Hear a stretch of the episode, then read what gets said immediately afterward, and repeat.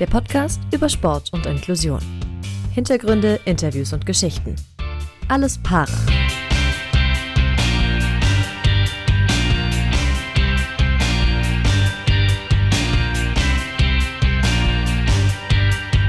Es ist die x-te und y-ste Woche in irgendwelchen Lockdowns. Alles Para ist wieder zurück, Folge 10. Und ja, wir haben eben schon kurz drüber gesprochen. Wir kennen uns eigentlich äh, bei Alles Para nur im Lockdown, weil wir seit Dezember im Lockdown senden.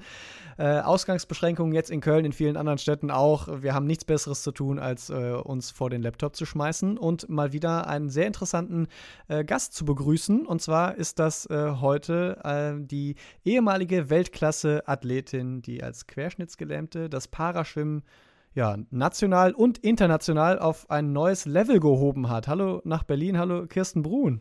Hallo, hallo. Dorian hat es gerade gesagt, es ist so ein bisschen der x-te, y-ste Lockdown. Viele arbeiten auch mit Sport dagegen. Du bist seit 2014 nicht mehr im Leistungssport aktiv als Athletin. Welchen Sport machst du denn aktuell so als Ausgleich zu diesem ganzen Homeoffice und Rumsitzen?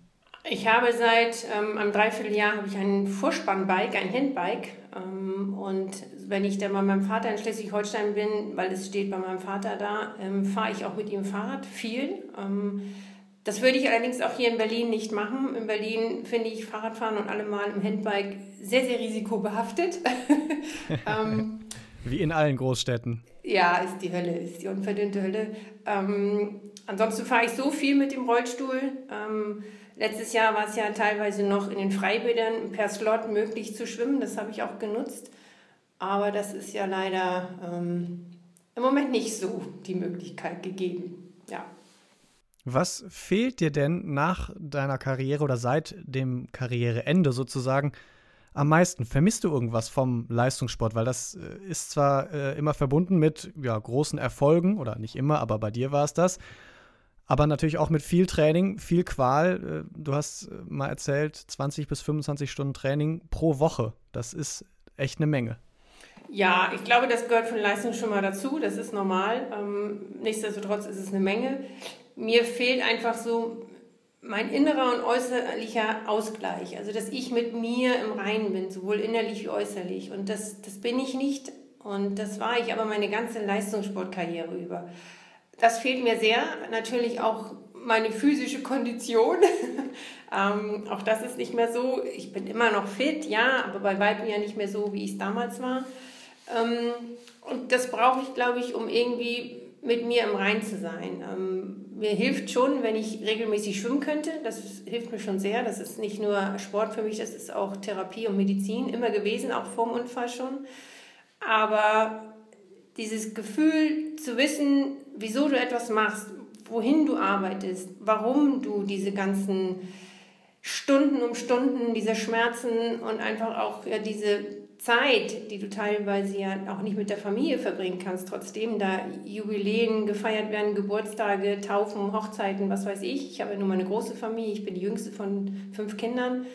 Ähm, warum du das machst, ähm, das ist normalerweise jetzt so nach dem Leistungssport ähm, im normalen Beruf ohne die Pandemie schon eine Spur gewesen, dass ich so das Gefühl hatte, ich finde wieder so meinen Flow und meinen Groove, aber der ist jetzt seit über einem Jahr einfach auch schon wieder weg. Da bist du sicherlich die ein, nicht die Einzige, die, der es so geht ähm, in der aktuellen Zeit. Ist denn was, vielleicht als Gegensatz dazu, was du am meisten schätzt, seitdem du deine Karriere beendet hast? Also irgendwas, wo du sagst, oh, das gab es ja auch noch. Mal ein freies Wochenende.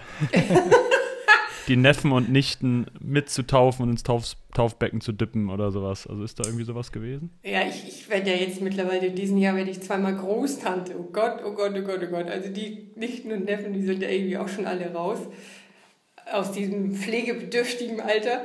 Ähm, nee, nee, also die Zeit, diese Leistungssportzeit war für mich definitiv die zufriedenstellendste und die erfüllendste Zeit in meinem ganzen Leben. Also ich, ich arbeite darauf hin, dass ich etwas Alternatives finde und bekomme. Aber so richtig erfüllend, für mich inwendig wie auswendig, glaube ich, wird es nichts wieder geben. Auch nicht als, sagen wir mal, Paraschwimmen-Bundestrainerin? wo du die Erfolge mitgestaltest? Das ist eine Frage, die mir oft gestellt wird, worauf ich immer wieder antworte, dass ich, es ist eine Sache, wenn du weißt, was du im Wasser machen musst. Es ist eine andere Sache, es anderen zu vermitteln. Und es ist eine noch andere Sache, dabei Geduld und Nachhaltigkeit an den Tag zu bringen. Ich bin ein sehr ungeduldiger Mensch. Und wenn ich das Gefühl habe, das ist so eine Arbeitsbeschaffungsmaßnahme und die Kinder, die haben irgendwie zu Hause nichts Besseres zu tun, als ins Wasser zu gehen, dann habe ich schon keinen Bock mehr. Und da wäre ich, glaube ich, dann auch nicht, nicht unparteiisch. Also ich glaube, ich hätte immer so Kinder, das wären meine Lieblingskinder und ich hätte Kinder, die könnte ich irgendwie gleich erwürgen oder wieder nach Hause schicken. und das wäre für niemanden von uns irgendwie förderlich. Demzufolge bin ich, glaube ich, nicht als Trainer geeignet. Aber ich stehe ja der Bundestrainerin zur Seite für Rat und Tat und Tipps, also für die Lehrgänge, wo dann ganz bestimmte Athleten, gerade was auch das Brustschwimmen betrifft oder vielleicht auch mentale Schwierigkeiten, ähm, da stehe ich sehr, sehr gerne zur Seite. Aber das als Job, ich glaube, da bin ich nicht die geeignete. Du bist aber definitiv die geeignete für äh, Tipps, denn wenn man nochmal deine Liste anguckt, 100 Meter Brust, paralympische Goldmedaille, 2004, 2008, 2012, äh, mehrfach Silber, mehrfach Bronze noch über Rücken und Freistil dazu, elf ähm, Paralympics-Medaillen insgesamt. Könntest du die dir überhaupt äh, quasi einordnen oder selbst diese Medaille nochmal auf ein Treppchen stellen? Also gibt es irgendeine Goldmedaille oder vielleicht auch eine der anderen, die irgendwie die besonderste war von diesen ganzen Erfolgen? Das erste Mal, glaube ich, ist immer das Besondere, weil es einfach so unbekannt ist, so ungewohnt ist und auch irgendwie so überraschend war. Ähm, ich will nicht sagen, dass die anderen geplant oder irgendwie einkalkulierbar waren, aber so als erster Überraschungsmoment, das, das war schon gigantisch 2004 in Athen. Das hatte so viele Schlüsselmomente in sich. Erstens waren wir halt in Griechenland, damals war 91 mein Unfall in Griechenland. Da haben sich so ein bisschen so verschiedene Kreise geschlossen. Ähm, dann dieses Gefühl zu haben, du bist immer noch Kirsten, ob mit Querschnitt oder ohne, und du kannst immer noch deinen Lieblingssport auch ausüben und das auch noch mit, mit guten Leistungen. Das war für mich etwas, was ich brauchte, um irgendwie wieder das Gefühl zu haben, du bist immer noch die. Und ähm, dann natürlich so dieses, dieses zündende Moment zu sagen, hey, jetzt hast du das PC geschafft, jetzt guckst du mal, was noch alles geht. Ähm, weil ich hatte das Gefühl, da ist noch Potenzial, das kann ich noch ausreizen. Ähm, und ich glaube, als nächstes in der Hierarchie wäre dann die dritte Goldmedaille, weil so ein Triple ist ja nun mal einzigartig und den Druck mental auszuhalten, das, das war schon eine zusätzliche Challenge für mich. Ähm, ich habe immer darum gebeten, dass man das ja nicht so oft erwähnen möge. Ich selber habe mir da auch gar keinen Kopf drum gemacht. Ähm, ich glaube, das kam wirklich erst so einen Monat, anderthalb Monate vor ähm, London, dass der Abteilungsleiter zu mir sagte, du weißt schon, dass wenn du das jetzt da schaffst mit Gold 100 Brust, dann hast du ein Triple und da bist du so ziemlich ein Novum mit. Aber ich im ersten Moment gedacht, oh Mann, ey, warum sagst du das denn jetzt? Weil das erhöht ja den Druck nochmal enorm. Und das hat mich dann auch schon partiell beschäftigt. Aber ich habe da ganz gut mental gegenhalten können, dass mich das also nicht stresst und nicht zusätzlich noch verkrampft. Aber den Druck ähm, auch von den Medien, weil es war ja dann schon auch im Vorwege extrem mit Interviews und mit ähm, Begleitung beim Training und, und, und. Das, das muss man schon aushalten können. Ja, das war extrem. Die Paralympics sind logischerweise immer so die größten Events und dann auch die größten Erfolge. Hast du das Gefühl, man wird manchmal so ein bisschen darauf reduziert? Also auch wenn wir natürlich uns anschauen, was hat Kirsten Brun so erreicht im Leben, springt das einfach zuerst ins Auge. Aber wenn man sich mal die Liste weiter anschaut, stehen da 65 deutsche Meisterschaften, sechs Weltmeistertitel, acht Europameistertitel, 54 Weltrekorde oder Weltbestzeiten. Das ist ja der absolute Wahnsinn. Und trotzdem äh, sprechen wir natürlich als erstes irgendwie über die Paralympics. Ja, das ist schon schade. Auf der anderen Seite ist es bei den olympischen Athleten genauso. Das ist nun mal das Nonplusultra. Das ist so das ähm, Hotspot des Sports. Ähm, bei den Filmgeschichten ist das der Oscar. Da kannst du noch so viele Filme gedreht haben und die Hauptrolle gespielt haben. Da geht es irgendwie nur um den Oscar. Ich glaube, so sind wir Menschen, dass wir da immer so die, diese Spitze irgendwie immer nur im Fokus haben. Aber gar nicht uns bewusst darüber sind, was unten drunter eigentlich erarbeitet werden sich musste. So diese Basics. Ähm, ja, was mich viel mehr stört, ist, dass, dass man da so von den Medien hier nicht so viel begleitet. Da sind ja wirklich die Paralympics nach wie vor noch die, die am meisten medial begleitet werden im paralympischen Sport. Ähm, ja, auch teilweise im olympischen Sport. Also was sieht man denn schon mal von Schwimmen? Sowohl von den Nichtbehinderten wie von den behinderten Athleten. Da sieht man ja wirklich ähm, wenn dann mal irgendwie welche Weltmeisterschaften oder halt die Olympischen Spiele. Und wir hatten jetzt die Qualifikation der nicht äh, behinderten Athleten in Berlin das letzte Wochenende, wo viele, viele sich noch qualifiziert haben. Da hätte ich mir gewünscht, dass man da mal irgendwie ARD oder ZDF was von mitbekommt, weil das ist ja etwas, was der normale Bürger irgendwie auch mitkriegen muss und gerade jetzt zu Pandemiezeiten. Also ich glaube schon, dass das ganz gut ist, dass man da viele, viele verschiedene Sportarten im Fernsehen sieht und nicht immer nur das, was mit F anfängt und mit L aufhört. Wovon hm. redest du? Frag ich als Fußballer mal. Nein, äh, da setzen wir ja auch so ein bisschen an, um den Parasport zu begleiten, den Special-Sport. Jetzt hast du eben schon gesagt, diese Karriere oder dieses Athletin-Sein äh, ist eigentlich mit das Wichtigste so in deinem Leben gewesen. Dabei hat sich, ist das ja nicht von Geburt an so gewesen. Es beruht ja eigentlich auf einem eher tragischen Moment. 1991, also vor 30 Jahren, hattest du einen Motorradunfall. Seitdem bist du im Rollstuhl mit einer inkompletten Querschnittslähmung. Vielleicht klären wir das nochmal erstmal ganz kurz. Was bedeutet inkomplett? Im Grunde genommen ist mein Rückenmark nicht komplett durchtrennt. Also es ist nur gequetscht worden und es haben sich einige Nerven wieder erholen können, andere aber nicht. Das hat einen unregelmäßigen Lähmungsverlauf und das nennt man inkomplett. Also ich habe noch Restfunktion in den Beinen. Bist du denn seitdem nochmal Motorrad gefahren in irgendeiner Art und Weise? Könntest du überhaupt fahren? Also jetzt nicht zwingend selbst fahren, sondern es geht ja auch als Sozius, also als Beifahrerin. Also selbst bin ich eh nie gefahren. Ähm, ja, als Sozius bin ich in der Tat mitgefahren. Das war, ähm, wie, wie nennt man denn das? In Hamburg findet immer so ein Motorrad-Event statt da sind Tausende von äh, Motorradfahrern, die dann da Gottesdienst halten und dann fahren sie über die A7 nach Kaltenkirchen und ähm, haben da so ein kleines Festival und irgendwann löst sich das gern Abend wieder auf. Ähm, jetzt fällt mir dieser Name nicht ein. Und da war ich Ehrengast.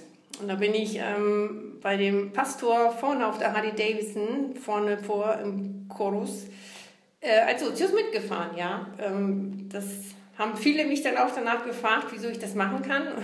Und ich habe dann gesagt, ich sag, naja, das war halt damals vor 30 Jahren, war das irgendwie eine blöde Situation. Das hatte aber nichts damit zu tun, dass äh, mein damaliger Freund nicht Motorrad fahren konnte oder wir irgendwie ungeschickt waren. Das war wirklich einfach Pech, dass ich da unglücklich runtergefallen bin. War es denn trotzdem eine große Überwindung, sich nochmal ins Motorrad dann zu setzen, sozusagen? Nein, ähm, nicht. In dem Moment, wo mich jemand fragte, wie ich das denn machen könnte, da habe ich dann schon auch nochmal nachgedacht, so irgendwie. Aber ich, ich bin auch nicht so der Typ, der irgendwie an, an Aberglaube oder mystische Dinge so glaubt. Ähm, das, das war der Tag, das war der 29. Juli 91, der war nicht mein Tag. Ich habe mich gegen mein inneres Bauchgefühl entschieden und das war nicht gut, das sollte man nie tun und schon gar nicht, um jemandem anderen einen Gefallen zu tun. Ähm, das war mir eine Lehre, das ist es mir bis heute. Ähm, ich gebe mir da sehr viel Mühe, wirklich auch auf mein Bauchgefühl zu hören. Ähm, und in dem Moment, wo ich gefragt wurde, ob ich da bei diesem Motorradgottesdienst Ehrengast sein möchte, habe ich auch aus dem Bauch reagiert. Ich fühlte mich geehrt, ich hatte da Spaß dran. Das sind coole Typen, die da mitmachen. das sind schicke Maschinen. Ich finde das nach wie vor toll. Meine Brüder, mein Vater waren alles Motorradfahrer oder sind alles Motorradfahrer. Mein Vater hat mittlerweile aufgehört mit 81 letztes Jahr. Ähm, nee, das war, hat überhaupt gar keine Begleiterscheinung von Ängsten oder Bedenken. Ich habe das aus freien Stücken und positiv bestimmt, ja. 1991, äh, also dieser Unfall, trotzdem hat es zehn Jahre gedauert, bis du dann das erste Mal äh, beim Paraschwimmen gestartet bist. Du warst ja auch vorher schon Schwimmerin. Was hat dich erst davon abgehalten und warum hat es sozusagen zehn Jahre gedauert? Das ist ja doch eine recht lange Zeit, gerade wenn man über, über einen Leistungssport spricht. Ja, also heute denke ich auch, wie blöd muss man sein und wie blond vor allen Dingen, wie, wie spätzünderisch muss ich auch irgendwie drauf sein. Aber das war ich, glaube ich, immer in meinem Leben. Ich habe niemals den Weg von A nach B gewählt. Ich bin über C und F und G noch gegangen, zum Leidwesen meiner Eltern. Ähm, aber irgendwie brauchte ich, glaube ich, diese Zeit. Also ich brauchte irgendwie so das Gefühl, du kannst ein lebenswertes Leben leben und vor allen Dingen du willst es auch. Ich so, ja, ich wollte leben. Ich hatte auch schon Gedanken, mein Leben zu beenden. Das war damals im Krankenhaus so. Ähm, das hätte ich aber in letzter Instanz meinen Eltern nicht antun mögen, aufgrund von anderen Familiengeschichten. Ähm, mir war klar, ich möchte leben, aber ich brauchte für ein lebenswertes und auch zufriedenstellendes Leben brauchte ich irgendwie eine Aufgabe. So, und ich hatte ja dann von 93 bis 96 meine Ausbildung zur Sozialversicherungsfachangestellten gemacht. Das war auch schon mal irgendwie so, dass ich einen roten Faden hatte. Was ganz entscheidend war, ich konnte mich um andere kümmern und es wurde sich nicht immer nur um mich gekümmert, ähm, etwas ganz, ganz wichtig ist, ich hasse es, wenn man mich so betüdelt und um, umwuselt. Das mag ich nicht haben. Ich ständig frage, was möchte ich haben und was kann man für mich tun. Ich dachte, ich kann meinen Sport, so wie ich ihn in Erinnerung hatte, nicht mit einem Querschnitt ausüben. So, nicht mit einer Behinderung. Das hat mich nicht erfüllt. Die Wasserlage war eine andere, ähm, die Zeiten waren natürlich ganz anders. Abgesehen davon habe ich gar nicht irgendwie auf Zeiten mich messen wollen. Ähm, da war diese Gier und dieser Ehrgeiz noch gar nicht geweckt. Das kam erst später ähm, bei meiner zweiten Kur 2002, ja. Aber das ist ja eigentlich schon, also das ist ja krass, wenn du sagst, im Krankenhaus, also unmittelbar nach dem Unfall, hattest du da äh, Gedanken, die nicht mehr so äh, lebenswert waren. Wer hat dich denn dann dahin gebracht, also abgesehen von deinen Eltern, wenn du sagst, du wolltest es denen nicht antun, kamen da denn auch Leute mit dem Angebot zum Beispiel dieser Ausbildung auf dich zu? Weil du wolltest ja ursprünglich eigentlich mal Grafik und Design studieren. Hättest du da nicht sogar dann nochmal drauf setzen können oder war dann einfach sowieso wirklich ein kompletter Schnitt und alles egal und bei Null gestartet?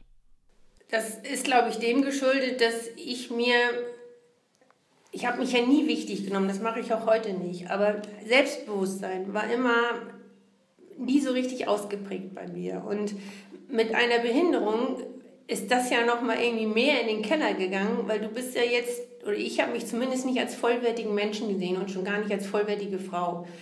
Ähm, das tue ich auch heute noch nicht. Ähm, das ist eine andere Sache. Aber damals war das so, dass ich mich, wenn du etwas mit Stolz und Begeisterung präsentierst und gerade ja auch den Schwimmsport, da ist man athletisch, da hat man einfach auch eine gute Figur und da muss irgendwie auch Herr deiner Extremitäten sein. Und das, das, das war bei mir einfach nicht koppelbar, so dass ich halt nur mit den Armen jetzt auch etwas unter Beweis stellen kann, was vielleicht andere nicht drauf haben. Das habe ich bis dahin nicht so begriffen. Ähm, und irgendwie fehlte mir, glaube ich, auch dieses Stückchen Selbstwert und Selbstbewusstsein, um zu sagen, ich versuche das jetzt einfach mal. Ähm, das kam wirklich erst ja, sehr viel später und ich weiß nicht, ob es zu spät kam. Hätte, Wette, Fahrradkette ist auch nicht so mein Ding, aber ich habe dann richtig schöne 13 Jahre gehabt und da bin ich un unheimlich dankbar für. Wer weiß, ob ich diese 13 Jahre gehabt hätte, wenn ich schon in Sydney 2000 gewesen wäre. Keine Ahnung. Das nochmal für den Hintergrund nur. Du hast, bist ja davor geschwommen, vor dem Unfall, auch schon zwölf oder zehn bis zwölf Jahre leistungsmäßig geschwommen, seitdem du zehn Jahre alt bist. Also äh, war das Schwimmen ja wirklich immer da, aber hatte ich ja dann auch nach dem Unfall hat dich das Schwimmen vielleicht sogar auch wieder trotzdem motiviert, auch wenn es dann eben zehn Jahre bis zum Leistungssport gebraucht hat, weil du hast es ja hauptsächlich aus Reha-Gründen gemacht, aber konnte man da auch irgendwie Wut oder Stress abbauen? Auf jeden Fall. Ähm, das war für mich irgendwie so ein Stück Normalität, wieder mit meinem Vater so zwei, dreimal die Woche in die Schwimmhalle zu fahren und neben meiner alten Truppe dann irgendwie nebenher zu dümpeln, sage ich jetzt mal. Schwimmen kann man da noch nicht zu sagen, konnte man da noch nicht zu sagen. Ähm, das war so etwas weg von, von Therapie, das war weg von, von Arbeit, von Dingen im Rollstuhl zu sitzen, ist mir ganz, ganz viel wert, nicht im Rollstuhl sitzen zu müssen mal, äh, sich zu bewegen, ohne irgendwie auf dem Hintern zu sitzen, ohne dass die Beine wehtun. Und das ist im Wasser exorbitant bei mir, dass ich einfach dieses, dieses Beweglichkeitsgefühl habe, dieses Schwerelosigkeitsgefühl und dieses Freiheitsgefühl. Das, das war immer so und das hat sich dann auch nach dem Unfall wieder bestätigt. Ähm, hinzu kam, dass ich gemerkt habe, dass meine Fitness halt auch immer besser wurde. Ne? Ich habe dann irgendwie schon, ohne mich bewusst jetzt mit der Zeit zu messen, aber schon irgendwie mit meiner alten Truppe dann gemessen, bin dann mal so mitgeschwommen, bestimmte Serien ähm, und habe gemerkt, dass das wurde fließender, das wurde flüssiger und irgendwie brachte das dann auch mehr Spaß. Es war nicht nur ein sich im Wasser bewegen, sondern das wurde dann auch schon ein Schwimmen, also gerade auch beim Rückenschwimmen oder beim Kraulschwimmen. Also Brust bin ich bis dahin noch gar nicht geschwommen, die Schmerzen konnte ich im Rücken gar nicht ertragen. Ähm, abgesehen davon war ich auch konditionell noch gar nicht fit genug. Aber dieses Stück Normalität, ähm, mit meinem Vater in die Halle zu fahren, das, was ich Tag ein, Tag aus, Jahr ein, Jahr aus gemacht habe, wieder zu können und einfach auch diese alten Kumpels dann wieder zu sehen, das, das tat mir gut, das hat mir Stabilität gegeben, ja. Wie haben die darauf reagiert, die alten Weggefährtinnen und Weggefährten? Wie haben die es aufgenommen?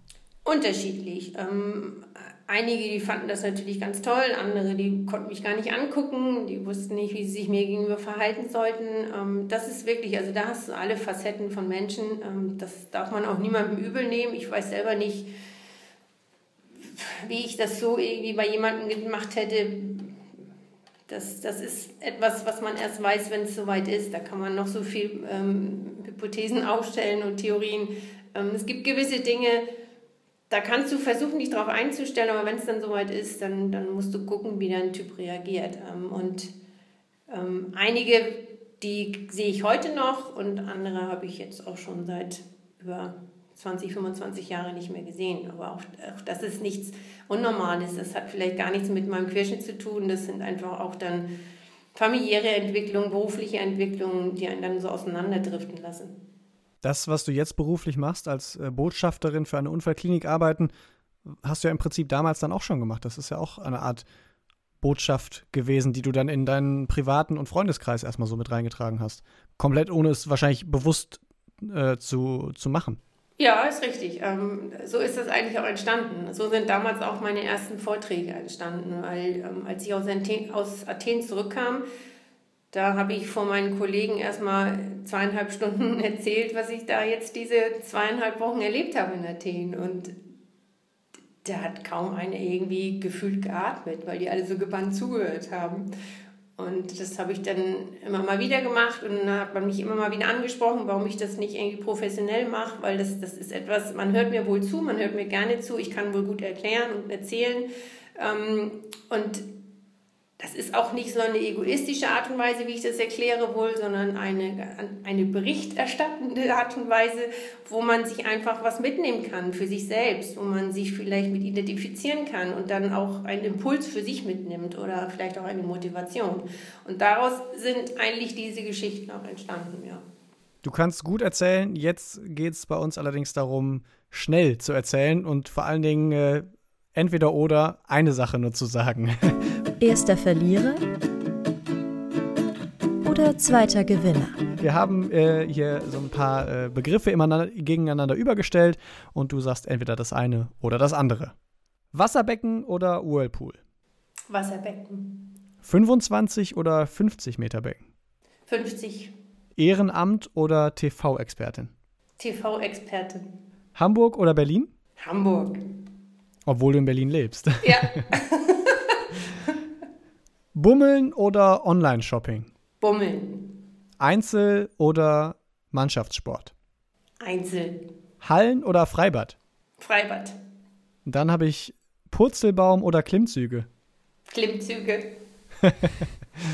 Wasserball oder Wassereis? Wassereis. Und zum Abschluss noch Aufzug oder Rolltreppe? Rolltreppe. Klingt erstmal nach dem äh, etwas komplizierteren, schwierigeren, anstrengenderen Weg im Rollstuhl, oder? Ja, das, das denken viele. Aber ähm, die Rolltreppe hat den Vorteil, wenn da was passiert, das kriegen viele mit. Die können dann irgendwie reagieren oder auch nicht. Ähm, das klingt irgendwie nicht so ähm. äh, weichlandend. ähm, aber im Fahrstuhl, ich habe Platzangst. Ähm, ich mag Fahrstühle gar nicht so gerne und schon gar nicht, wenn sie so blickdicht sind. Und das sind nun mal die meisten. Ich habe auch schon die Erfahrung machen müssen, dass die ähm, Alarmknöpfe und Notrufgeschichten ähm, nicht funktionieren. Und da komme ich echt an meine Grenzen. Ne? Da werde ich hysterisch, da kriege ich Panik und das, da ist mir eine Rolltreppe tausendmal lieber. Äh, aus dem privaten Umfeld kenne ich jemanden, der hat Platzangst, wenn er Schwimmbrillen anziehen muss. Äh, die Problematik ist aber dann jetzt nicht da, wahrscheinlich bei dir, weil in so einem Becken ist man auch eingeengt und im Wasser. Ja, ich habe in der Tat Angstzustände gehabt ähm, und auch teilweise immer noch. Da bin ich auch in Behandlung und in Therapie. Das liegt aber nicht an, an einer grundsätzlichen Angst, sondern das sind bei mir Verlustängste. Ich habe meinen Bruder und meine Mama verloren. Und ähm, ja, aber das kenne ich, Badekappe aufsetzen, Brille aufsetzen, Panik, äh, ja, kenne ich. Nur das hat bei mir einen anderen Grund. Ja. Das ist ja dann nicht nur für dich persönlich quasi eine tragische Vergangenheit gewesen mit deinem eigenen Unfall, sondern wie du gerade gesagt hast, auch noch in deinem Familienkreis äh, gab es irgendwie Verluste. Gerade dadurch ist ja dein Vater dir auch so sehr wichtig, hat in deiner sportlichen Karriere einen großen Einfluss gehabt. Trennst du das dann überhaupt noch oder ist dein Vater quasi so, ja, die, die Symbolfigur, wenn man so will, so ein bisschen in deinem Leben geworden, vielleicht auch erst? Ähm, nein, ich trenne es nicht. Meine Eltern sind für mich immer Dreh- und Angelpunkt gewesen. Und da jetzt eine Stütze zu verlieren, das reißt mich nochmal auf eine ganz andere Art und Weise aus dem Leben, als der Unfall und die Behinderung das getan haben. Weil wenn dich etwas selber betrifft, Schmerz oder Leid, dann ist es was ganz anderes, als wenn jemand leidet, den du bei allem Maß liebst. Und ja, meinen Bruder zu verlieren, 2016, das war schon hart. Er wurde 91 im Februar erstmalig operiert, kriegte Schweineherzklappen. Und das ging alles nicht so gut. Der ist dann kollabiert und im Mai 91 bekam er dann ein neues Herz. Und deswegen mein Unfall im Juli, das ja, 91 muss für meine Eltern die Hölle gewesen sein. Und das ist hinzu noch so ein Schuldgefühl, was ich habe, dass ich einfach zu dämlich war, also mich gegen mein Bauchgefühl zu entscheiden und nun auch noch meinen Eltern zusätzliches Leid zu tun, dass sie jetzt nicht nur ein behindertes Kind haben, sondern gleich zwei. Ja, das hat mein Bruder bis vor fünf Jahren geschafft und ist aber dann 2016 im März eingeschlafen. Und das wiederum hat meine Mutter nicht verkraftet, sodass sie im Januar 17 nachgegangen ist. Ja. Und ich kann nur hoffen, dass wir meinen Vater jetzt, die restlichen vier, die wir sind, ihm so ein lebenswertes Gefühl geben, dass wir ihn begleiten können, dass er jetzt irgendwie nicht aufgibt. Er ist stark, aber ich weiß, dass er permanent leidet und hier in Berlin zu sein, so weit weg von ihm, das fällt mir schwer. Er ist für mich ja nun noch die einzige Person, wo ich weiß, dass der mich unendlich liebt. Meine Geschwister lieben mich auch, das ist, aber das kann man glaube ich nicht vergleichen und ich hoffe, ihr wisst, was ich meine. Ähm, und wenn mein Vater jetzt auch noch geht, muss ich ganz ehrlich sagen, weiß ich nicht, ob ich dann den Boden unter den Füßen verliere.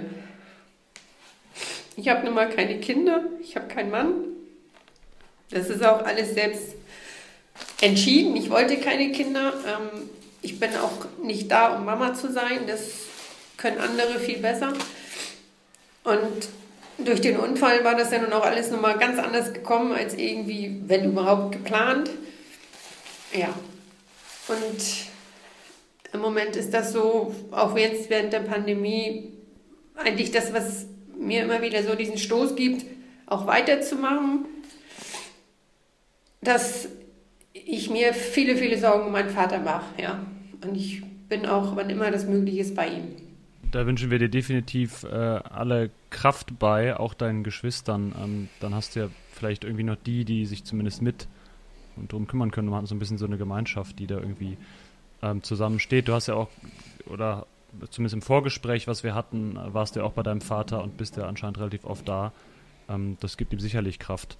Ich denke jetzt mal, also würde ich jetzt sagen, Vorwürfe solltest du dir auf keinen Fall machen äh, wegen des Unfalls früher oder wegen des Bauchgefühls. Das ist ja eigentlich, sowas kann man ja nicht planen. Also da muss man, glaube ich, Das kann man jetzt auch nicht abschütteln, ein Schuldgefühl, aber es ist, glaube ich, nicht. Ähm, nee, darf man auch nicht. Darf man sich halt eigentlich nicht machen, sagt sich jetzt aus unserer Sicht. Nat natürlich immer leichter, aber ähm, ja. Ja, man hat halt skurrile Gedanken und die haben wir, glaube ich, alle. Ja, und der eine hat irgendwie einen Bockmist in der Jugend gebaut und äh, fragt sich, warum hat er das gemacht? Ähm, und ich habe halt diese Geschichte so. Aber ich weiß, dass meine Eltern auch immer froh waren, dass wir am Leben waren. Egal, ob jetzt mit oder ohne Behinderung. Ähm, meine Mama hat immer gesagt, ich habe euch und das ist das A und O. Ähm, und sowohl mein Bruder wie auch ich, ich glaube, wir haben auch das Beste irgendwie aus unserem Leben daraus noch machen können. Mein Bruder hat geheiratet, hat zwei Kinder, also das ist soweit alles unfassbar genial, trotz ähm, transplantierten neuen Herzen. Aber nichtsdestotrotz ist es irgendwie eine Sorge oder ein, ein Leid, was man den Eltern schon gerne hätte erspart. Aber sollte irgendwie in der Familie Brun-Agenda nicht anders sein.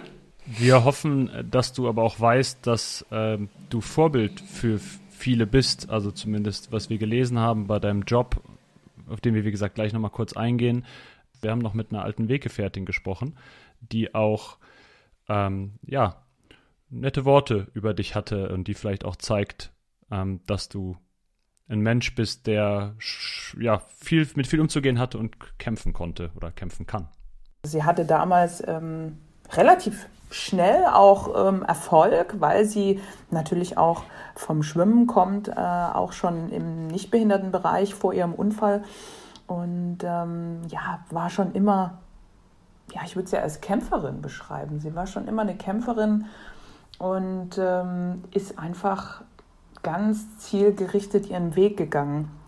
Ähm, ich war damals, ehrlich gesagt, noch ein Kind, also in Anführungsstrichen, aber ich war damals echt noch ein Kind und ähm, ja, von Kirsten konnte man, glaube ich, auch echt viel lernen und ähm, ich habe auch ihre, ihre Familie persönlich kennengelernt. Stimme erkannt, glaube ich, ja. wenn ich das äh, dein Gesicht richtig deute. Christiane Reppe war auch schon bei uns im Podcast zu Gast und äh, ja, ihr habt eine gemeinsame Karriere als äh, im Paraschwimmen äh, im Prinzip hingelegt. Genau, ja. Christiane und ich, wir kennen uns gut, haben viele, viele Wochen zusammen auch auf einer Bude gelebt im Trainingslager und demzufolge, glaube ich, alle Höhen und Tiefen, die man so als Leichtathlet, hätte ich fast gesagt, als Leistungssportler erleben kann oder auch als Mensch und gerade auch in ihrem Fall ja als, als heranwachsendes Mädchen ähm, erleiden kann. Und ich kann nur hoffen und anscheinend ist es ja aufgrund dieses Feedbacks dann so gewesen, dass sie ihr dann doch das eine oder andere geben konnte und äh, helfen konnte, ja. Du hast ganz besonders gegrinst, als sie gesagt hat, dass sie noch ein kleines Kind war im Prinzip. Warum?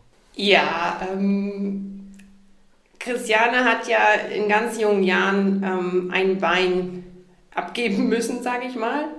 Ähm, verloren klingt immer so blöd. Ähm, und Christiane musste, glaube ich, auch einiges an, an Kindheit schnell abgeben, ähm, weil das, das nimmt so eine Krankheit, glaube ich, und so eine Veränderung, körperliche Veränderung mit sich. Und das in so jungen Jahren, das macht ja was mit einem Menschen. Und das ist ja schon ein Unterschied, ob jemand irgendwie 16 ist oder ob jemand 32 ist. Ähm, da habe ich dann manchmal schon gedacht, Herr im Himmel, stell dieses Kind ruhig. Ähm, weil sie halt einfach auch, die hat eine Energie, die hat eine Power gehabt und auch noch nach dem Training, während alle anderen irgendwie wie ein Schluck Wasser in der Ecke hingen, da ist die da mit einem Bein noch durch die Halle gepest ähm, und war nicht zu, zu bändigen irgendwie. Und irgendwie war das ja auch schön und das hat ja auch alle irgendwie amüsiert und unterhalten, aber in bestimmten Situationen war das auch für sie einfach echt anstrengend, so dass man an seine Grenzen kam. Ähm, nichtsdestotrotz möchte ich die Zeit mit ihr nicht missen. Also es war, es war immer irgendwie extrem, aber auch ganz, ganz viel schön. Ah ja, apropos, äh, dass du die warst, die sie immer ein bisschen bändigen wollte, das machen ja sonst Mütter. Und äh, da hat Christiane auch noch was zugesagt. Ich glaube, dass äh, Kirsten, die war immer so ein bisschen die, soll jetzt nicht blöd klingen, aber Kirsten war immer so ein bisschen die, die Mutti vom Team. Also einfach für alle da. ähm, gerade eben auch für die Jüngeren und ähm, kam auch immer sehr gut mit, ähm, mit den Trainern, mit den Betreuern, mit der Bundestrainerin klar. Und ähm, auf Kirsten konnte man sich einfach immer verlassen und hat sich um viel auch gekümmert. Wir haben einfach immer eine gute Zeit gehabt mit Kirsten. Ich kann mir das sehr gut vorstellen, dass ihr zwei sehr viel Spaß miteinander hattet und äh, viel gelacht habt. Definitiv, ja.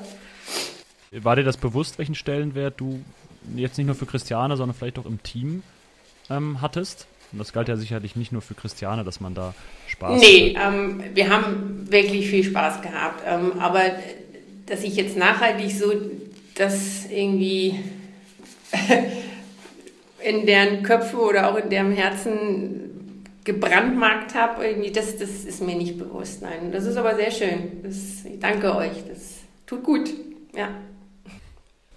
Wir haben so ein bisschen unsere Community auch gefragt, ob sie da noch Fragen an dich haben und wollen da mal äh, zwei Fragen rausgreifen. Und zwar eine von Sebastian. Der hat gefragt, und das schmeißt äh, oder schlägt so ein bisschen in die Kerbe der Stärke, in dem Fall der Motivation. Wie kannst du dich oder wie kann sie sich am besten motivieren? Was würdest du Sebastian oder was antwortest du Sebastian darauf? Also es ist unterschiedlich in welchen Bereichen, ob das jetzt im Sport ist, im Beruf oder im Privaten ist. Ähm, es ist, glaube ich, entscheidend, dass man die Dinge aus Leidenschaft macht, ähm, für sich in erster Linie, was auch, finde ich, überhaupt nicht egoistisch rüberkommen soll und auch nicht tut, ähm, sondern dass man so dieses Intrinsische hat, diesen Anstoß aus sich heraus. Das ist ganz entscheidend. Wenn das jetzt im Beruf nicht der Fall ist ähm, und das ist permanent nicht der Fall, dann sollte man sich wirklich überlegen, ob man den richtigen Beruf hat. Ähm, ist das mal so phasenweise, dann glaube ich, wissen wir alle, dass nach so einem Tief auch immer wieder ein Hoch kommt. Ähm, und letztendlich braucht man ja Marker im Leben. Also ob das jetzt im Sport ist, beim Schwimmen waren das Marker, bei längeren Distanzen, da ist das dann eine etwas dunklere Fliese oder eine dunklere Fuge oder oder oder. Da haben wir Schwimmer, glaube ich, so verschiedene Dinge, die wir da im Becken, in den verschiedensten Becken irgendwie visualisiert haben und mitgekriegt haben. Und im Leben sind das halt Feedbacks, positive Feedbacks. Und wenn, wenn man für sich selber nicht weiß, gehst du jetzt den richtigen Weg und machst es richtig, dann kann man sich ja an anderen orientieren. Und sei es Familie oder Freunde, Kollegen, die dann einfach sagen, hey, das machst du gut und du bist okay und das ist richtig toll, was du da auf die Reihe bringst. Ähm, ich glaube, das ist Motivation, an, an der ich mich dann immer wieder hochziehe. Wir nehmen noch eine zweite Frage mit rein, die kam von Pia und bezieht sich auf den Film Gold, du kannst mehr als du denkst, äh, wo du ja äh, eine von drei ja, Hauptdarstellern sozusagen bist. Und äh, zwar ist das ein Film, wo drei Para-Athleten einer aus Australien, einer aus Kenia und eben du aus Berlin äh, vorgestellt werdet, eure äh, Karrieren nachgezeichnet werden. Und Pia fragt, äh, wirst du seitdem oder wurdest du nach dem Film auf der Straße mehr erkannt von Leuten? Und ich würde es vielleicht ein bisschen weiter fassen, vielleicht auch durch den sportlichen Erfolg an sich? Ja, das ist schon so. Das ist auch ähm, ein, eine kleine Begleiterscheinung, dass ich damals aus Schleswig-Holstein weg wollte, explizit aus meinem Heimatort Neumünster weil man wirklich dann auch zu oft auf der Straße angesprochen wurde oder auch einfach im Supermarkt, während du dir deine eigenen Orangen oder Äpfel aussuchst und auf einmal kommt von rechts Hände, die dir sagen, nimm den Apfel, der ist besser, Frau Brun, so ungefähr. Ähm, und das war dann irgendwann, ich will nicht sagen lästig, aber das war etwas, was ich nicht unbedingt immer haben wollte. So. Und ja, ich werde ab und an erkannt und ist das natürlich auch immer durch den Rollstuhl ein Eyecatcher. Ähm, wahrscheinlich, wenn ich Fußgänger wäre, wäre das nicht so extrem. Aber durch den Rollstuhl ist das dann schon ähm, das eine oder andere Mal auffälliger. Ja. Passiert dir das auch in deiner Rolle als Botschafterin? Also du bist unterwegs für die deutsche gesetzliche Unfallversicherung, sprichst vor Kindern, teilweise auch Grundschülern, aber auch, ähm, auch Jugendlichen über dich, über deinen Weg und hältst Vorträge. Gibt es da auch welche, ähm, die dich erkennen? Ja, das ist dann aber meistens irgendwie ganz niedlich, so, weil ähm, die erzählen dann irgendwie nachdem, was du halt auch für ein Alter vor dir hast. Ne? Und wenn da so eine Dritt- oder Viertklässler vor dir haben, die dann dich auch immer sitzen, obwohl du sagst, ihr könnt gerne Kirsten zu mir sein, dann heißt es immer Kirsten Brun. Kirsten Brun, ich habe sie gesehen. Ähm, gerade wenn sie noch vorher den Film schon gesehen haben, ähm, das ist schon irgendwie süß. Aber ähm, letztendlich ist das ja auch das, was ich möchte. Ich möchte ja, dass sie einfach verstehen, dass Menschen, die irgendwo auf der Leinwand sind, einfach auch nur Menschen sind. Ähm, dass sie genauso ein Leben, Probleme, Ziele, Wünsche, Träume haben, ähm, auch mal weinen, äh, wie, wie sie selber zu Hause auch. Und das ich auch in meiner Pubertät irgendwie nicht ein- und nicht aus wusste, nicht Turnschuh und nicht Lackschuh war. So, und dass mich das Ganze nochmal wieder eingeholt hat, als ich dann nur diesen Unfall hatte, wo ich eigentlich ja nach meinem Abitur irgendwie jetzt so das, den Ernst des Lebens dann erleben wollte, anhand des Studiums. Eigentlich ja erst Medizin und aufgrund meines Bruders bin ich ja dann davon abgekommen und habe dann gesagt, naja, dann machst du halt deinen kreativen Part, indem du Grafikdesign studierst. Und auch das ist ja dann nicht umgesetzt worden von mir, weil ich dachte, ich kann das irgendwie mit einem Querschnitt nicht mehr so richtig, ähm, ich sehe mich da nicht mehr so richtig, weil ich wollte schon in die Mode und wenn du selbst Mode kreierst, dann musst du auch dein erstes eigenes Model sein. Und im Rollstuhl fand ich das jetzt eben nicht so präsentabel. Ähm, und das sind alles Sachen, diese Gedankengänge und dieses, diesen Gedankengut, das, das tausche ich ja mit diesen Kindern und mit den Jugendlichen und mit den Studenten, damit sie einfach verstehen, dass da nicht nur der Querschnitt ist, dass da nicht nur der Rollstuhl ist, sondern das ist halt der Mensch. Ähm, und egal, ob du es mit Unfall, mit Krankheit oder von Geburt an hast, Menschen haben alle ihre Geschichten und haben alle ihre schönen und ihre traurigen Zeiten so und, und man sollte bitte nicht irgendwie nur anhand des Rollstuhls urteilen und, oder anhand ähm, eines Schielens oder einer Brille oder einer Prothese oder oder. Ähm, das ist ja das, wofür ich diese Kinder sensibilisieren möchte und da soll es auch so sein, dass sie von sich erzählen und dass sie mich ganz, ganz viel fragen. Und das dürfen sie auch. Ob ich dann immer eins zu eins ihnen die Antwort gebe, die sie gerne hätten, das sage ich auch von vornherein, das kann ich natürlich nicht gewährleisten. Und es kann auch sein, dass sie vielleicht auf die eine oder andere Frage nicht antworten möchte. Welche Erfahrungen machst du denn grundsätzlich so in den Schulklassen, in denen du dann unterwegs bist? Also wie reagieren die Kinder auf dich? Also erstmal sind sie natürlich, gucken mich an, gucken auch immer so ein bisschen runter zu den Beinen, wie sieht das aus, sind die irgendwie entstellt, die Beine oder nicht. Ähm, dann klären wir natürlich auch die Ursache der Situation.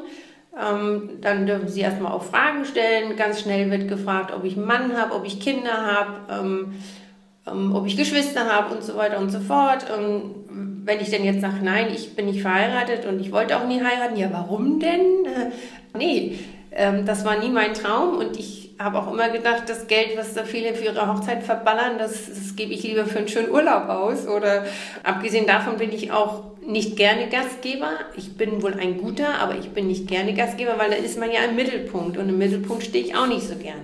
Dann kommt noch die Frage, aber wieso stehen Sie nicht gerne im Mittelpunkt? Sie haben doch da Goldmedaillen gewonnen und da waren Sie im Mittelpunkt. Das ist aber dann wieder was ganz anderes, ähm, weil da bin ich halt in, in meinem Tunnel, in, in meinem Ziel, dass einfach die Performance passt und dann muss man auch danach irgendwie aufs Treppchen und im Mittelpunkt stehen. Das kann man dann auch ertragen. So, aber so grundsätzlich bin ich nicht der Typ, der jetzt irgendwie auf dem Schulhof da in die Mitte springt und sagt, hey, guckt mich jetzt alle an, ich bin Kirsten und ich bin toll oder so. Ähm, und wenn wir dann halt zusammen auch Sport machen, egal ob in der Turnhalle oder halt in der Schwimmhalle, weil sie dann auch merken, dass Menschen mit Handicap etwas sehr, sehr viel besser können als sie selber. Ähm, und das ist natürlich gerade in so hormongesteuertem Alter, ich sage jetzt mal so 11 bis 17, 18, ähm, ist das etwas, was, was sehr, sehr nachhaltig ist. Ähm, da sind die erstmal, erstmal geschockt, so nach dem Motto, warum kann die das besser als ich und vor allen Dingen, wie macht die das? einige haben dann so viel Ehrgeiz, dass sie es natürlich dann doch besser machen wollen. Und dann kann ich nur hoffen, dass das von Nachhaltigkeit geprägt ist, dass sie also dann wirklich auch an sich arbeiten und mehr schwimmen gehen und mehr körperlich sich bereichern. Wie passt es denn zusammen, dass du sagst, du stehst nicht gerne im Mittelpunkt, aber stehst dann ja vor Schulklassen? Im äh, Zeitalter vor Corona sind das dann ja auch 30 äh, Schülerinnen und Schüler. Ja, das ist auch immer wieder eine Herausforderung. ähm, aber für mich ist einfach das, das Ziel wichtig, dass ich sensibilisiere für das Thema mach was aus dir, mach was aus deiner Mentalität und deinem Körper. Ähm, unsere Kinder bewegen sich zu wenig und da ist auch ganz egal, ob mit oder ohne Handicap. Und das finde ich, das, das macht mir Angst. Das macht mir wirklich Angst ähm, und ganz explizit auch mit dem Schwimmen. Und wenn wir irgendwie einigermaßen gesunde, älter werdende Menschen werden wollen, dann müssen wir uns bewegen und dann müssen wir uns auch dessen bewusst sein, wie wir irgendwie einigermaßen gesund durchs Leben kommen. Und das geht uns ab. Das geht uns immer mehr ab. Ich habe mittlerweile gehört, es werden jetzt schon Wohnungen vermietet ohne Küchen. Weil to go, ne? ob Coffee to go oder Essen to go, es wird nicht mehr selber gekocht. Die Kinder wissen gar nicht, dass die Pommes nicht irgendwie vom Himmel fallen, so ungefähr, sondern dass es eigentlich eine Kartoffel ist. Und das ist etwas, das, da müssen wir wieder hinkommen zu den Basics. Ja? Was, was sind wir eigentlich und wo kommen wir her? Und wir sind nun mal Multikulti und wir können so unheimlich viel aus dieser multikulturellen Gesellschaft holen, aber wir tun es nicht. Und das finde ich unheimlich schade. Und das ist mir wichtig und da komme ich dann wieder weg von mir, sondern da ist das Mittelpunkt, der Mittelpunkt ist das Thema und nicht Kirsten. Du machst diese Botschafterrolle aber ja auch schon seit ein paar Jahren, hattest, hattest damit ja sogar schon während der aktiven Karriere äh, angefangen. Hast du denn über die letzten Jahre da eine Entwicklung gemerkt? Also zumindest äh, nach meinem Gefühl werden die Menschen schon immer sensibler, was diese gesamte Thematik Menschen mit Einschränkungen in unserer Gesellschaft angeht. Oder machst du da andere Erfahrungen? Weil du bist ja im Prinzip ganz nah dran an den Schülern, die das mitbekommen. Ja, also man merkt ja schon alleine das Thema Paralympics, Sport mit Behinderung oder Sportler mit Behinderung, das, das ist mehr, glaube ich, Thema und mehr auch ein Begriff, als es das noch vor 30 Jahren oder 40 Jahren war. Das, das merkt man auf jeden Fall. Da hat der Deutsche Behindertensportverband schon einiges geschafft. Vielleicht auch über, über dieses Paralympic-Thema, keine Ahnung. Ähm, man merkt es ja auch anhand der Medien, des, des Fernsehens. Ähm, es gibt ja einige Magazine, die werden nicht nur von behinderten Moderatoren moderiert, sondern die haben halt auch mehr das Thema Menschen mit Handicap, Menschen ähm, mit minderen sozialen Möglichkeiten. Ähm, das ist schon mehr Thema geworden und da wissen die Kinder heute auch ähm, schon das eine oder andere zu verstehen und die Begriffe sind denen auch geläufig. Dennoch glaube ich, dass wir da noch viel vor uns haben, um das noch mehr in Spur zu bringen und um das ein bisschen gesellschaftsfähiger noch zu machen, weil Nehmen wir mal Duschen, Badezimmer, die einfach barrierearm sind. Heutzutage ist das doch schick, wenn man eine Dusche hat, die keinen kein Übergang hat, die einfach fließend den Ablauf hat, wo keiner irgendwie groß putzen muss, sondern nur einmal durchwischen muss und fertig. Ähm, und so müsste man die Dinge doch verkaufen, attraktiv und nicht, nicht im Sinne, das ist jetzt nur was für Menschen mit Behinderung. Ähm, und das geht mir auch nicht schnell genug, das muss ich ganz ehrlich sagen. Da ist immer noch so ein verbohrtes, altes, ähm, bockiges Denken irgendwie in, in der Politik und in der Gesellschaft. Weil du gesagt hast, dir geht es äh, auch viel zu langsam oder das passiert zu wenig. Siehst du das gesellschaftlich und im Sport oder besonders in einem der Bereiche? Und äh, wenn ja, wer, wer, kann da, wer kann da überhaupt was machen? Wer hat das in der Hand? Ja, also da müssen wir alle was tun. Ne? Also es betrifft ja irgendwie alles. Es betrifft ja nicht nur die, die älter werdenden, die Senioren und die Menschen mit Handicap, sondern es betrifft ja auch die Familienangehörigen und die Freunde. Wenn jemand mit mir irgendwo hin möchte, dann macht das schon auch das Ganze entspannter, wenn wir wissen, da sind Rampen und ich komme dann mit dem Rolli überall klar. Sobald ich also meine Gehhilfen mitnehmen muss und ich mit denen unterwegs bin, dann muss ja jemand anders den Rollstuhl nehmen und vielleicht sogar Stufen hochtragen. Ähm, das kann ich ja alles gar nicht alleine. Und ich finde auch im 21. Jahrhundert ist das eine Schande, dass das nicht auch alles schon so geht. Wenn du jetzt wirklich ein altes Gebäude hast, dann kann ich das verstehen, dass man nachrüstet und das Ganze vielleicht auch durch den Keller geht und vielleicht auch noch durch die Kantine und die Küche. Aber sobald neu gebaut wird, kann ich nicht verstehen, warum da nicht zu 100 Prozent das barrierearm gemacht wird. Und es liegt auch nicht an den Kosten. Es ist nicht teurer, barrierearm zu bauen, als normal zu bauen. Das ist ein Trugschluss. Ähm, und ja, ich merke das sowohl im Sport wie auch im gesellschaftlichen, öffentlichen Leben, aber halt ganz, ganz viel im Sport. Ne? Sei es Schwimmhallen oder Turnhallen wo das schon bei den sanitären Anlagen wieder ein Problem ist oder sogar überhaupt reinzukommen in diese Hallen. Ähm, gerade Schwimmhallen, die älter sind, wurden komischerweise immer auf einer Hochparterre gebaut, weil sie natürlich kostentechnisch das Becken nicht ins Erd, ähm, in die Erde einlassen wollten. So. Und wie kommst du dahin, wenn du nicht jemand bist, der trotzdem noch irgendwie aus dem Rollstuhl raus kann und noch gehen kann? Ja? Dann ist dieses Bad irgendwie für dich schon mal tabu, ist ja denn du hast Freunde, die dir helfen. Aber das möchte man nicht. Du möchtest ja als Mensch in dieser Gesellschaft dazugehören und auch das Gefühl haben, du bist willkommen und du gehörst dazu. Und das Gefühl hast du nicht, wenn du ständig Barrieren zu bewältigen hast. Und zwar Barrieren, die nicht sein müssen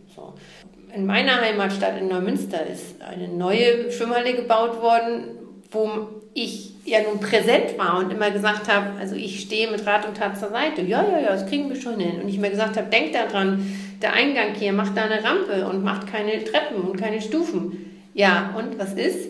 Ähm, als Rollstuhlfahrer kommst du nicht autark alleine klar. Du musst immer jemanden fragen, ob der die Tür aufschließen kann, weil du den normalen Weg wie jeder andere Badegast nicht nehmen kannst. Du musst immer einen anderen Weg eingehen. Und das ist keine Inklusion, das ist auch keine Integration. Sagt Kirsten Brun. Äh, vielen, vielen Dank für deine Zeit, für deine Worte, für das Interview mit dir und ähm, die Podcast-Folge 10, unser Jubiläum. Also eigentlich auch eine Ehre für dich, wenn man so will. Jetzt trage ich ein bisschen zu dick auf, ja, gebe ich zu. Dass du äh, bei unserem Jubiläum äh, Gast bist und warst. Ähm, bevor du später nochmal die Chance hast, äh, was Entscheidendes und Wichtiges, was dir wichtig ist, zu äußern. Wir geben nämlich unseren Gästen immer die letzten Worte dieser Folgen äh, würden wir noch Tschüss sagen und würden äh, uns bei allen Hörerinnen und Hörern, die für uns abgestimmt haben, bedanken, die für uns beim Deutschen Podcastpreis 21 abgestimmt haben. Äh, mal gucken, ob das was wird. Äh, wenn ihr Feedback habt, dann an allesparapodcast.gmail.com. Und Dorian, wir hören uns dann spätestens wieder in zwei Wochen für Folge 11. Also wir zwei werden uns schon vorher hören, aber ja, ich hier on air hören wir uns in zwei Wochen. Und Kirsten, du hast jetzt die letzten Worte. Äh, die Bühne gehört dir. Ja, ihr Lieben, alles para. Das ist nicht nur ein tolles Motto, nicht nur ein toller Podcast, nicht nur zwei tolle Typen, sondern eine ganz, ganz wichtige gesellschaftliche Botschaft. Ähm, para, habe ich mir erklären lassen, sind nicht die zweiten Spiele oder die parallelen Spiele, sondern das sind einfach die anderen Spiele. Und anders sein ist nichts Schlimmes, anders sein ist auch nichts exorbitant Geniales, anders sein ist einfach das, was wir alle sind. Wir sind unterschiedlich und genau das ist es, worauf es ankommt. Und das sollten wir wertschätzen und dafür dankbar sein und leben. Gesund leben. Bleibt gesund und macht Sport. Danke. Schatz, ich bin neu verliebt. Was? Drüben. Das ist er. Aber das ist ein Auto. Ja, eben. Mit ihm habe ich alles richtig gemacht. Wunschauto einfach kaufen, verkaufen oder leasen. Bei Autoscout24. Alles richtig gemacht. Wie baut man eine harmonische Beziehung zu seinem Hund auf? Puh, gar nicht so leicht. Und deshalb frage ich nach, wie es anderen Hundeeltern gelingt, beziehungsweise wie die daran arbeiten. Bei Iswas Dog reden wir dann drüber. Alle 14 Tage neu mit mir, Malte Asmus und unserer Expertin für eine harmonische Mensch-Hund-Beziehung, Melanie Lippisch. Iswas Dog mit Malte Asmus. Überall, wo es Podcasts gibt.